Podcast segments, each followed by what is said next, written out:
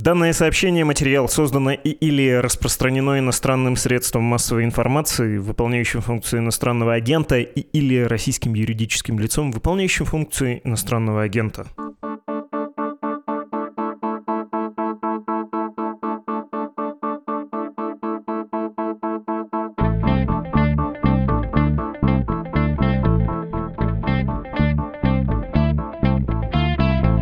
Включили подкаст «Медузы. Что случилось?». Он посвящен новостям, которые долго остаются важными, выходит каждый будний день. В выходные не выходит, но можно всегда послушать, например, пятничный выпуск, потому что, повторюсь, это новости, которые долго остаются важными. Можно даже за всю неделю выпуски прослушать, если вы пропустили их. Срок годности у нас не то чтобы один день, скорее неделю, две, может даже месяц.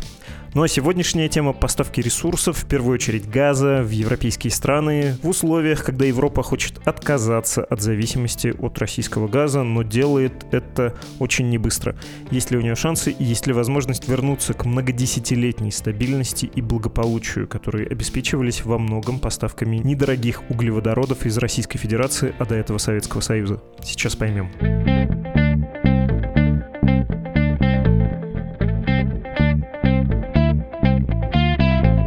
Здесь Марсель Салихов, президент Института энергетики и финансов. Здравствуйте. Здравствуйте. Повод для нашей очередной с вами приятной встречи. Глава евродипломатии Жозеп Барель заявил, что Евросоюз выступает за расширение сотрудничества со странами Средней Азии, а также желает создать новые транспортные коридоры из этого региона в Европу в обход России. И понятно, какой главный мотив – получение сырья, в первую очередь углеводородов. Это хочется с вами обсудить, э, и не столько в дипломатическом, конечно, аспекте, сколько поговорить про газ и нефть, наверное, даже больше про газ. Пусть вопрос или один из вопросов звучит так. Может ли регион заменить или частично заменить Россию на газовом рынке Европы? Как быстро это может случиться? Но сперва, боюсь, нужно ответить на животрепещущий вопрос. Если верить российскому телевидению, он страшно волнует всех россиян. Ночами не спит сердобольная Россия, все хочет знать, замерзает ли там уже без нас беспечная Европа. Замерзает? Я думаю, вам виднее про то, как Европа замерзает или нет, но, мне кажется, уже все обсудили, что осень была и в европейской части России, и в самом Евросоюзе достаточно теплая, там рекордные температуры, поэтому, собственно говоря, отопительный сезон и не начинался. То есть буквально на прошлой неделе начался чистый отбор газа из хранилищ, а до этого времени фактически в хранилищах газ оставался либо возрастал в отдельных странах. Ну, то есть понятно, что это плавающая дата, но обычно считается, что началом отопительного сезона, когда начинается нетто-отбор из хранилищ. И он буквально начался на днях, потому что, да, температуры, как я понимаю, понизились, и, соответственно, люди стали больше тратить газа на отопление. Ну, сейчас, да, у нас 21 ноября, но обычно начинается где-то в конце октября, в начале ноября.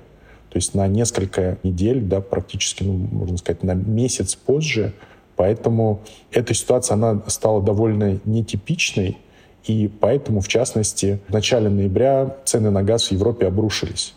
То есть на спотовом рынке газ торговался там по 300-400 долларов, хотя в начале сентября цены достигали там 3000 практически на спотовом рынке. Это связано с тем, что хранилища полностью заполнены, соответственно, газ можно хранить только в специальных хранилищах, так его просто ну, невозможно хранить. Вот.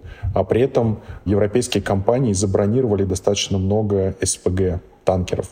И сейчас наблюдается такая ситуация, что вокруг Европы, если посмотреть на данные трекеров, до сих пор стоят и курсируют там, порядка 40 танкеров СПГ, заполненных газом, которые ждут возможности или более привлекательных цен.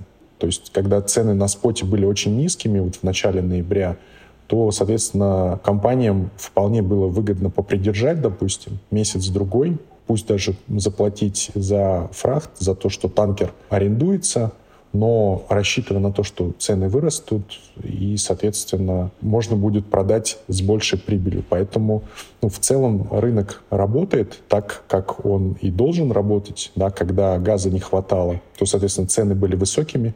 Когда был, ну, по крайней мере, какой-то вот в моменте избыток газа на европейском рынке, то, соответственно, цены резко упали. Сейчас, ну, понятно, что цены, они все равно выросли, и сейчас там примерно находятся на уровне 1000 долларов за 1000 кубометров. Это, в принципе, ожидаемо, но понятно, что вот какой-то, да, такой катастрофа о том, что Европа замерзнет, точно этой зимой не будет, уже практически независимо от того, даже если это будет достаточно холодный, там, не знаю, допустим, декабрь или январь, то газа хватит того, что накоплен в хранилищах, и то, что поступает по импортным каналам.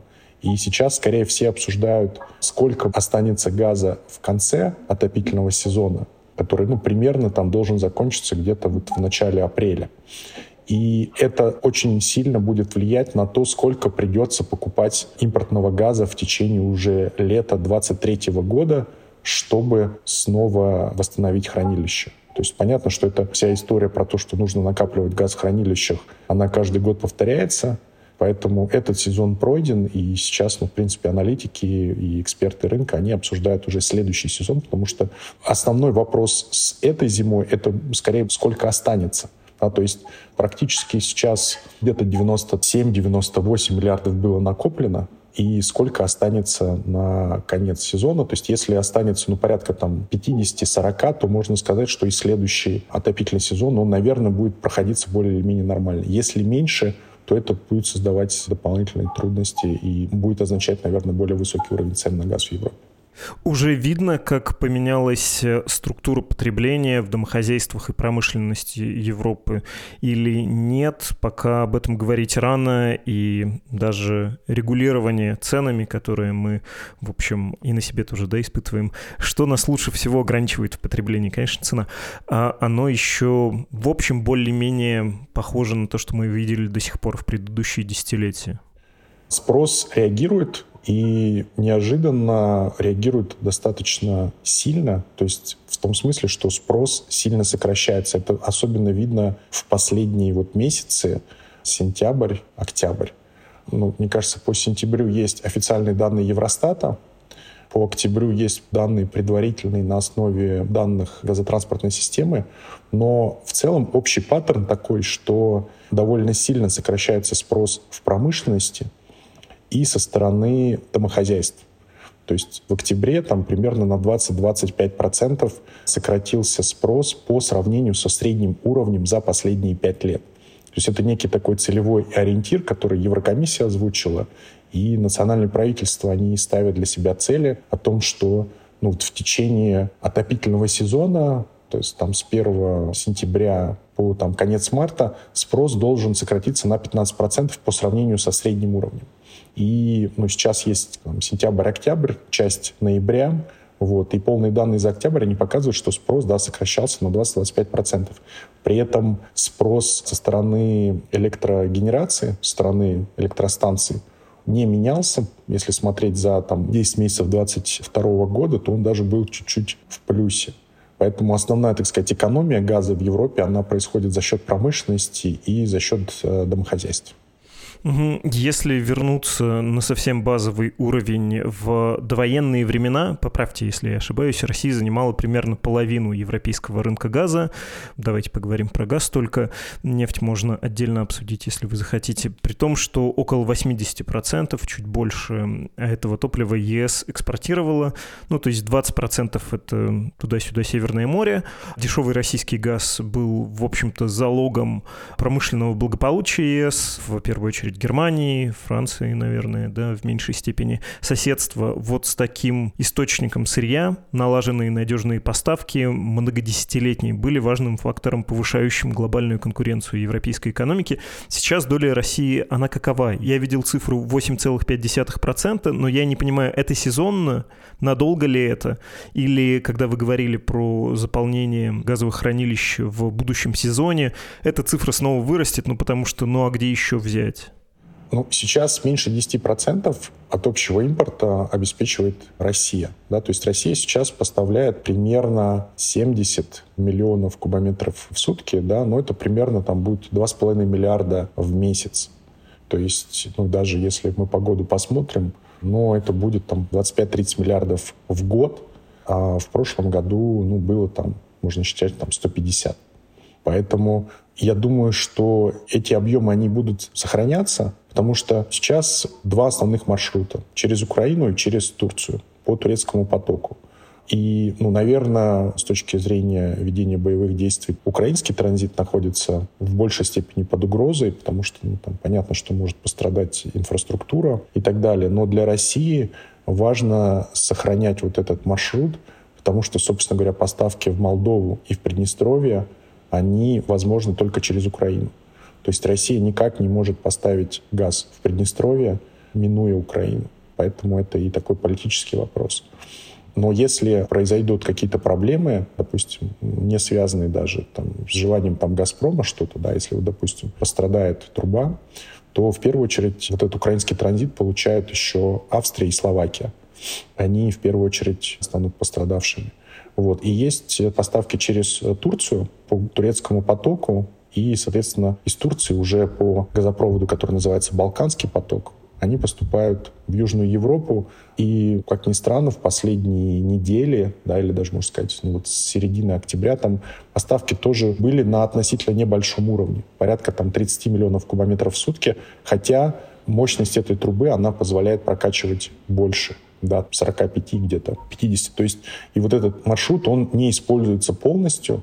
Я не думаю, что там это как раз э, какое-то вот желание России ограничивать поставки. Это скорее сами компании, которые покупают газ, они видят, что цены низкие, хранилище заполнены, спрос тоже сократился, да, и поэтому дополнительно покупать э, газ не было причин. Поэтому я думаю, что это именно связано с таким чисто рыночным механизмом. Вот.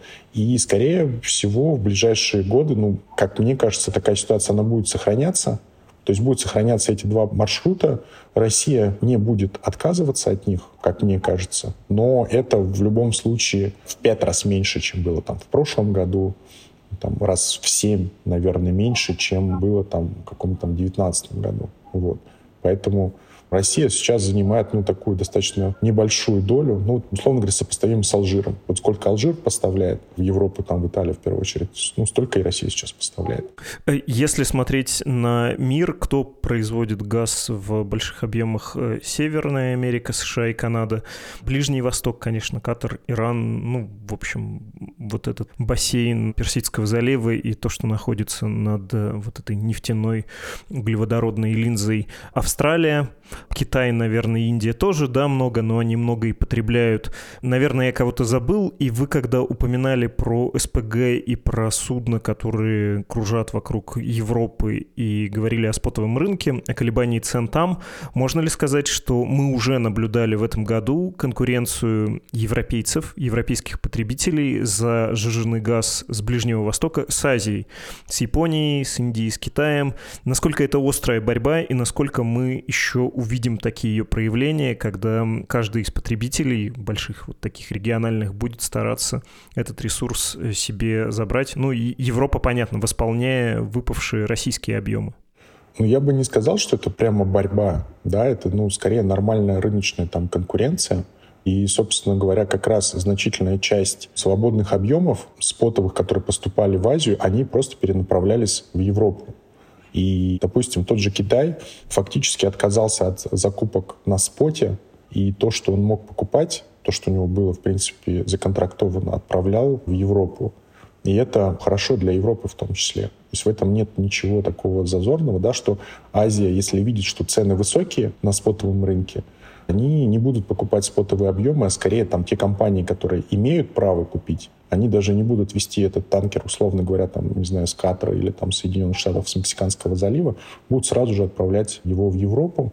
Ну, там просто есть некая сложность, она заключается в том, что раньше в большинстве контрактов были запрещены, по сути, прямые перепродажи, и нельзя было менять место назначения. В новых контрактах уже, как правило, таких условий нет, и, соответственно, сам покупатель, он, в принципе, если считает нужным перенаправить куда-то в другое место, то он также перенаправляет, ну, перепродает, по сути.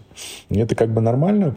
То есть отчасти Европе, ну, вот э, в этом году помогла такая китайская zero policy по отношению к ковиду, которая приглушила, по сути, там экономику и промышленность, вот, и Китай сокращал импорт СПГ, то есть фактически сейчас Китай импортирует меньше СПГ, чем было в прошлом году. Да, если у него законтрактованы эти были объемы, то, получается, у него возникал лишний СПГ, который он был э, готов отправить куда-то в другие страны.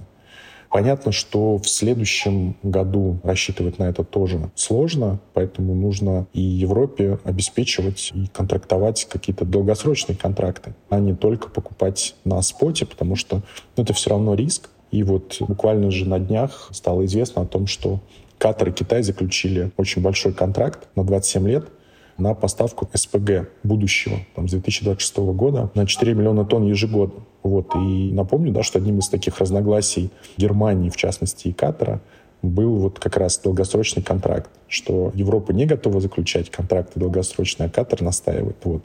Ну, соответственно, Европа не хочет, Китай пришел и заключает такие контракты. Да. Мне кажется, это абсолютно нормальная практика долгосрочного контракта это как раз выгодно и для Европы, и она обеспечивает как раз предсказуемость, да, что не нужно бегать на спотовом рынке и искать то, что там продается свободный объем. Потому что, допустим, та же Япония, если посмотреть, она покупает сейчас СПГ по ценам, условно говоря, там 500 долларов за тысячу кубометров, просто потому что у нее есть портфель набранных долгосрочных контрактов, они с нефтяной индексацией, они никак не привязаны к тому, что происходит на там, европейском рынке. Поэтому цены на TTF никак не влияют на цены, по которым Япония покупает, допустим, СПГ по долгосрочным контрактам. Поэтому ну, Япония покупает и продолжает покупать. Вот это такая нормальная рыночная стратегия. Когда вы говорили про Японию, у меня про это же есть вопрос. Ну, потому что Европа в газовом смысле — это, конечно, почти что остров без России. Если есть необходимость сырье закупать, может ли европейский потребитель вернуться к благословенным временам 2000-х, 90-х годов, может быть, там, начиная с 70-х, с некоторыми исключениями в виде обострения да, и нефтяного кризиса, когда углеводороды, в том числе для промышленности, будут недорогими и стабильно поставляемыми, и как этого Европейский Союз в какое время в том числе сможет добиться. Может ли он это сделать, собрав по всему миру понемногу, там что-то в Средней Азии и Азербайджане, который вот тут обещал удвоить поставки в Европейский Союз, в Египте, в Восточном Средиземноморье, в далекой Нигерии, в Мозамбике, на Ближнем Востоке, если надо, в Соединенных Штатах, Канаде, не знаю, доплывают ли сюда с газом из Австралии, но тем не менее. В общем, перенастроить инфраструктуру, в том числе разжижение сжиженного газа, и жить, в общем, ну, примерно как Япония. Может быть, не так здорово, как во времена, когда углеводороды шли по трубопроводам из Российской Федерации, но весьма приемлемо.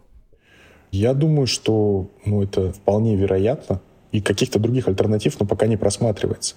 Вот если мы вспомним, собственно говоря, откуда появились вот поставки газа из Советского Союза, да, которые в 70-е начались, да, и вот эта сделка там газ за трубы, и когда немецкие компании участвовали в строительстве газопроводов там из Восточной Сибири, ну, по сути, это же было реакцией на кризис нефтяной 73-74 года. То есть, когда страны ОПЕК, по сути, вводили тогда же эмбарго, на поставки нефти в США и Западную Европу. И, собственно говоря, Европа, которая с точки зрения энергетики тогда зависела в первую очередь от нефти и нефтепродуктов, газ практически не использовался.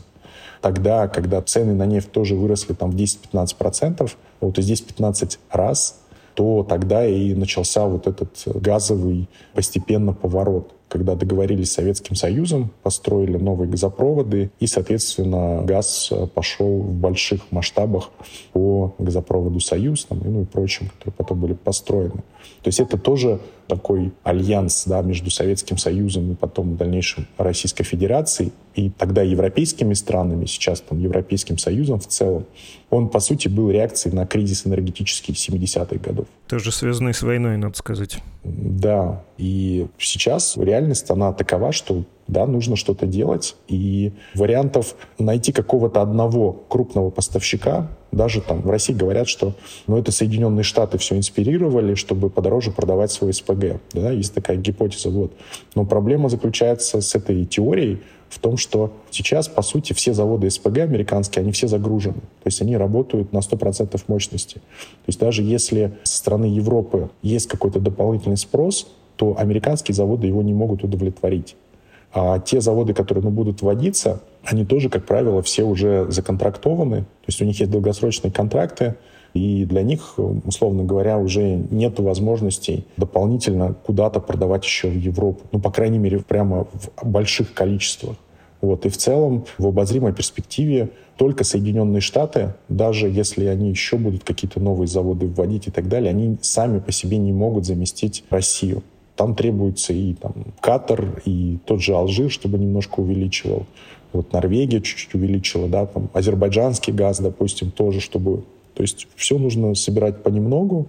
Ну и в целом это, наверное, с точки зрения диверсификации разумная стратегия, да, когда вы все равно сильно зависите от какого-то крупнейшего покупателя, это все равно в той или иной степени вас ставит в зависимость. И стратегия, когда есть разные поставщики, она, наверное, вполне разумна. Ну, там, та же Турция сейчас со своим хабом, да, но Турция практически не добывает газ. Но она покупает газ и из России, Азербайджан, Иран, Алжир, плюс СПГ и так далее. Да? И это довольно такая ну, сбалансированная стратегия, которая позволяет сейчас уже Турции, не будучи самой страной, которая добывает газ, ну, в какой-то степени диктовать свои условия, говорить о том, что вот это мы то хотим, хотим так, хотим так вот и так далее, да, потому что нету какого-то доминирующего поставщика, который может диктовать свои правила игры. Давайте про Среднюю Азию отдельно поговорим, потому что когда Барель заявляет, что мы можем получать по транскаспийскому трубопроводу газ из этого региона, углубить отношения со странами региона, где сейчас безраздельно, ну или наоборот, раздельно их же двое, царствуют Китай и Россия, финансировать реформы и как-то подвигать в сторону наших ценностей тоже этот регион. Это немножко так странно звучит, да, альтернатива Путину Алиев, Берды Мухамедов и и даже Такаев. Ну, в общем, не будем к этому придираться. Ну, чего греха таить, какую нефтегазовую страну не возьми, 9 из 10 будут не самыми приятными, да. Но, в общем, не придираясь, если посмотреть на этот регион, его потенциал, в том числе с точки зрения конкуренции с российскими углеводородами в Европе, насколько это будет легко все устроить, насколько это будут стабильные поставки, насколько крупных инвестиций они потребуют, насколько быстро все это можно организовать.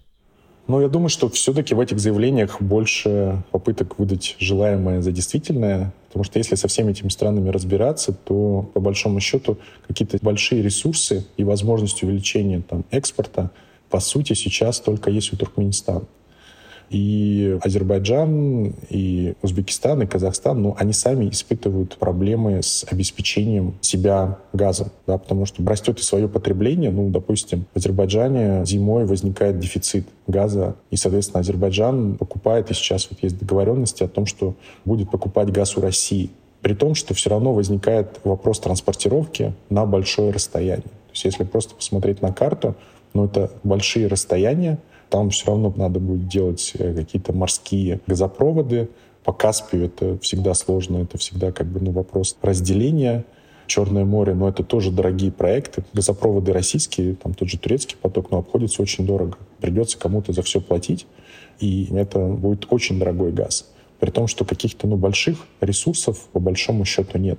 И скорее может быть идти речь о том, что, допустим, Россия будет увеличивать поставки в тот же Азербайджан, и, по сути, допустим, Азербайджан российский газ будет использовать на собственное потребление, но при этом будет увеличивать экспорт в Европу. И тогда все могут делать вид, что Европа увеличивает там, покупки азербайджанского газа, Азербайджан может говорить, что мы увеличиваем экспорт в Европу, Россия будет говорить, что мы тоже диверсифицируемся и находим для себя альтернативные рынки.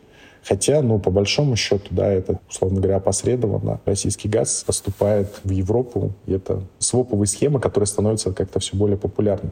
В принципе, в этом ничего страшного нету, и для Европы вполне может быть это какая-то разумная стратегия, ну, по крайней мере, на какой-то период, чтобы тоже закрывать свои потребности, увеличивать и такой импорт. Да, потому что, ну, в частности, импорт СПГ российского да, в Европу, он же тоже сильно вырос в этом году.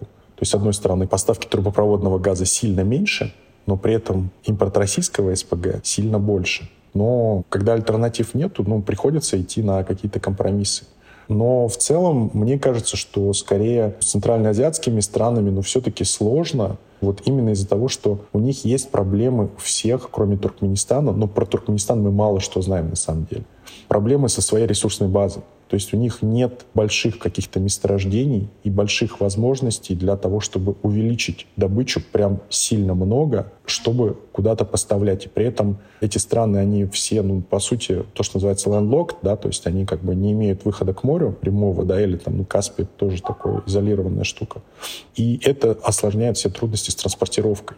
Поэтому, ну, честно говоря, вот мне кажется, если не вдаваться в какие-то политические и геополитические вопросы, да, ну, допустим, импорт СПГ из Ирана, наверное, имеет гораздо больше перспектив, да, потому что, по сути, месторождение Северный и Южный Парс — это одно месторождение. Просто часть контролирует Катар, и Катар является крупнейшим экспортером СПГ. Соответственно, другую часть месторождения контролирует Иран. Но у Ирана просто нет доступа к СПГ так как находится под санкциями, то, соответственно, Иран уже десятилетия обсуждает там разные проекты по строительству заводов СПГ, но не может построить их, потому что у него нет технологий, и зарубежные компании их не продают ему. И в некоем, ну, таком условном сценарии, когда против Ирана сняли санкции, и Иран может построить заводы СПГ, для Европы это какой-то гораздо более масштабный и скорее по цене более приемлемый будет источник, если абстрагироваться от всякой там политики, геополитики. В 22 году много говорили про то, что проблема это у Европы давно, и чего ж вы безответственные политики раньше это не решали, на что политики отвечали, ну как же, мы наоборот э, делали все, чтобы экономика была конкурентной, и Россия не давала поводов, или нам эти поводы казались недостаточными для того, чтобы пожертвовать благополучием и объяснить это избирателям ради большего политического какого-то внешнеполитического благополучия, да, большей внешнеполитической стабильности. Но вспоминая известную цитату Маркса, все почему-то помнят про 300% на то, что капитал, капиталист на что только не пойдет ради такой прибыли и даже на виселицу, да, кажется. Но там, по-моему, в этой длинной цитате есть еще и слова про то, что 100% прибыли уже означает, что капитал будет попирать ногами все человеческие законы. Ну, то есть, объективно говоря, с точки зрения экономики, российский газ все равно лучший для Европы ресурс, самый выгодный, если себе представить, что вот вот марксизм победил, да, вот это вот базис победил надстройку. Легко ли будет восстановить э, поставки из России? Насколько это несложно будет сделать, ну, учитывая и трансукраинский транзит, и разрушенные северные потоки? Легко ли это отыгрывается назад к условному довоенному времени? Сейчас основные как раз ограничения, то, что нельзя восстановить, да, это вот связано с э, северными потоками, то есть Северный поток-1 полностью, по сути, разрушен, то есть он не функционирует. По Северному потоку-2 одна ветка. В принципе, она рабочая. Одна ветка, ну, это где-то 25-27 миллиардов кубометров. Она, в принципе, может давать. Есть Ямал-Европа, который сейчас не действует, и который, ну, в принципе, можно задействовать. Это вопрос как раз политики, да, потому что это там санкции взаимные страны Польши, страны России, они не дают возможности использовать Ямал Европы. Это 32 миллиарда. Ну вот по украинской системе сейчас будет прокачиваться порядка 15-20, да, но там понятно, что есть разные оценки по поводу того, сколько в принципе можно прокачивать через Украину. То есть номинальная мощность там вообще 200. 200 миллиардов кубометров, в принципе, изначально как бы по проекту можно прокачивать. Вот сейчас, скорее всего, сильно меньше, но даже если мы предположим, да, что вот контракт, который заключен был между «Газпромом» и Украиной, да, там на там 40 миллиардов кубометров ежегодно, как бы до 40 точно можно прокачивать. Плюс можно турецкий поток еще дозагрузить. Поэтому, ну, как бы стратегия «Газпрома», которая была направлена на то, чтобы создать избыточную инфраструктуру на Европу, которая, в принципе, не была обеспечена каким-то прям спросом, да, там, что есть украинский транзит, но мы построим еще северные потоки, допустим, да, там, то она приводит к такой ситуации, что если теоретически предположить, что завтра или через год, или там через два года какие-то договоренности достигнуты, то до 100 миллиардов, я думаю, это достаточно легко сделать полностью там 150, условно говоря, который поставлял в прошлом году, ну, скорее сразу же нет. И там нужно разбираться, насколько повреждены северные потоки, что там можно сделать и так далее. Но в целом даже на той инфраструктуре, которая сейчас есть, нарастить там раза в четыре, это в принципе возможно. Понятно. Спасибо большое. Спасибо. Всего доброго. Это был Марсель Салихов, президент Института энергетики и финансов.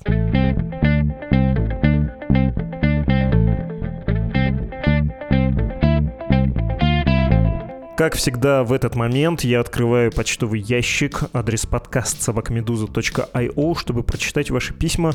Давайте сегодня прочитаю пару посланий. Пишет нам Андрей. Здравствуйте, Владислав. У меня есть пара комментариев по следам эпизода о катастрофе малазийского Боинга. Я никоим образом не оправдываю причастных к крушению Боинга, но мне не совсем понятно, почему Кирилл Михайлов отказывает им в праве считаться комбатантами. Он называет их участниками незаконного вооруженного формирования, и с точки зрения Киева это именно так. Но с их точки зрения, они представители ДНР, борющиеся за независимость. И тот же суд в Гааге признает самопровозглашенную ДНР стороной вооруженного конфликта.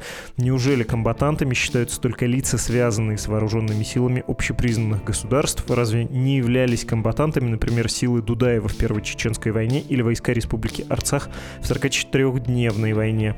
И давайте я сделаю паузу. В том-то и дело, что это белое пятно, слепое пятно в международном праве, и все это кажется восходит к дилемме, что важнее, право на самоопределение наций, ну, оставим дискуссии, было ли провозглашение ЛНР и ДНР актом самоопределения нации, но тем не менее, или важнее территориальная целостность государства и нерушимость границ. Ну, Нидерландский суд, как вы видели, рассмотрев обстоятельства дела, пришел к мысли, что нет, они не были комбатантами, и таким образом в эту дискуссию этим судебным решением тоже внесен свой вклад. Вы продолжаете свое письмо. Другой мой комментарий касается Игоря Стрелкова. Почему все журналисты, упоминая его, считают необходимым каждый раз подчеркивать, что его настоящая фамилия Гиркин. Мне это кажется в некотором смысле деднеймингом. Несомненно, для трансгендерных людей новое имя является гораздо более важной частью их идентичности, а деднейминг куда более болезненным. Так что это сравнение не вполне корректно, но мне кажется, мы могли бы уважать желание человека именоваться так или иначе, даже если мы не уважаем самого человека. Ну, сравнение с деднеймингом действительно какое-то перехлестывающее. Ваши мысли я понял. И у националистов это, кстати говоря, очень давно звучащий мотив, дескать, почему либеральные СМИ, они же такие либеральные, все время считают нужным упомянуть и настоящую фамилию Гиркин, хотят таким образом как бы принизить, обидеть или еще что-то в этом роде.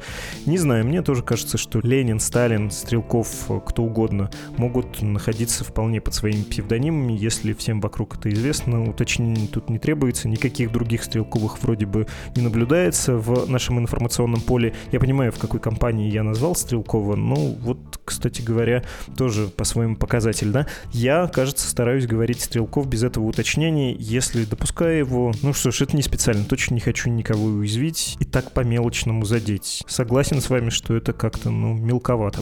Другое письмо. Меня зовут Александр, мы с мужем эмигрировали из России в Великобританию больше 10 лет назад, не представляя, какая беда случится с нашей страной в 2022 году. Начиная с февраля мы варимся в супе из тревоги за близких, бессильной злости за ответственных за этот хаос, боли за глубоко любимую Украину и страха за стремительно меняющуюся дорогую нам Россию. Иногда мы с удивлением обнаруживаем, что наши переживания и восприятие этих не поддающихся осмыслению событий оказывается драматичнее и тяжелее, чем у некоторых наших знакомых и друзей, находящихся на родине. Приходится каждый раз останавливать своего внутреннего морализатора, становиться в позицию другого человека, уважать его способы справляться с травмой и тревогой. Хотелось бы поделиться с вами и со слушателями нашим опытом взаимодействия с британцами, европейцами и остальными несоотечественниками после начала войны.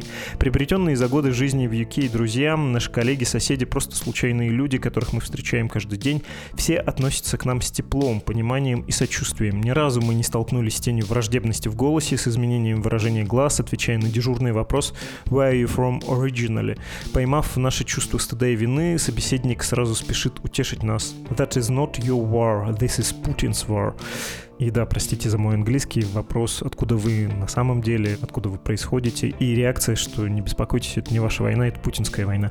Ну что ж, Александр, поздравляю, что вы находитесь в таком дружелюбном окружении. Тоже считаю, что нужно, особенно в эти тяжелые времена, постараться снизить количество личных конфликтов и не ссориться, в том числе по этому поводу. Это одно из следствий войны, она разъединяет и так, не надо позволять ей разъедать душу, как бы это трудно ни было. Хотя требовать этого от жертв войны максимально трудно, с них, как вы понимаете, и другие взятки. В конце письма, и это бальзам на мою душу, вы добавляете, что с начала войны делаете ежемесячные переводы в поддержку «Медузы» и жалеете, что не начали делать этого раньше. Я чрезвычайно вам благодарен, и именно поэтому в конце каждого выпуска произношу, что деньги для «Медузы» — это важные вещи, это топливо, на котором едет эта машинка. Без них мы, к сожалению, остановимся, и существуем мы последние скоро уже два года только благодаря поддержке нашей аудитории. Так что да, страницы для донатов support.meduza.io и save.meduza.io. Это был подкаст «Что случилось?», посвященный новостям, которые долго остаются важными. До встречи.